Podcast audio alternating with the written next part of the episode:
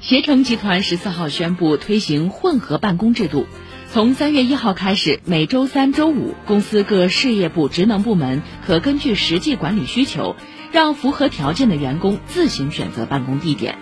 澎湃新闻的观点认为，乍一看，自选办公地点给了员工更多自由空间，是让人羡慕的办公模式尝试。可仔细一想，如果在家里办公活儿一点都不少，那自由体现在哪儿呢？理论上分析，自选办公地点的做法利弊因人而异，因行业而异，可能很难有统一答案。携程此次的尝试还是有很大的偶然性，甚至带有很强的管理者个人烙印。它能走多远，效果如何，都还有待观察。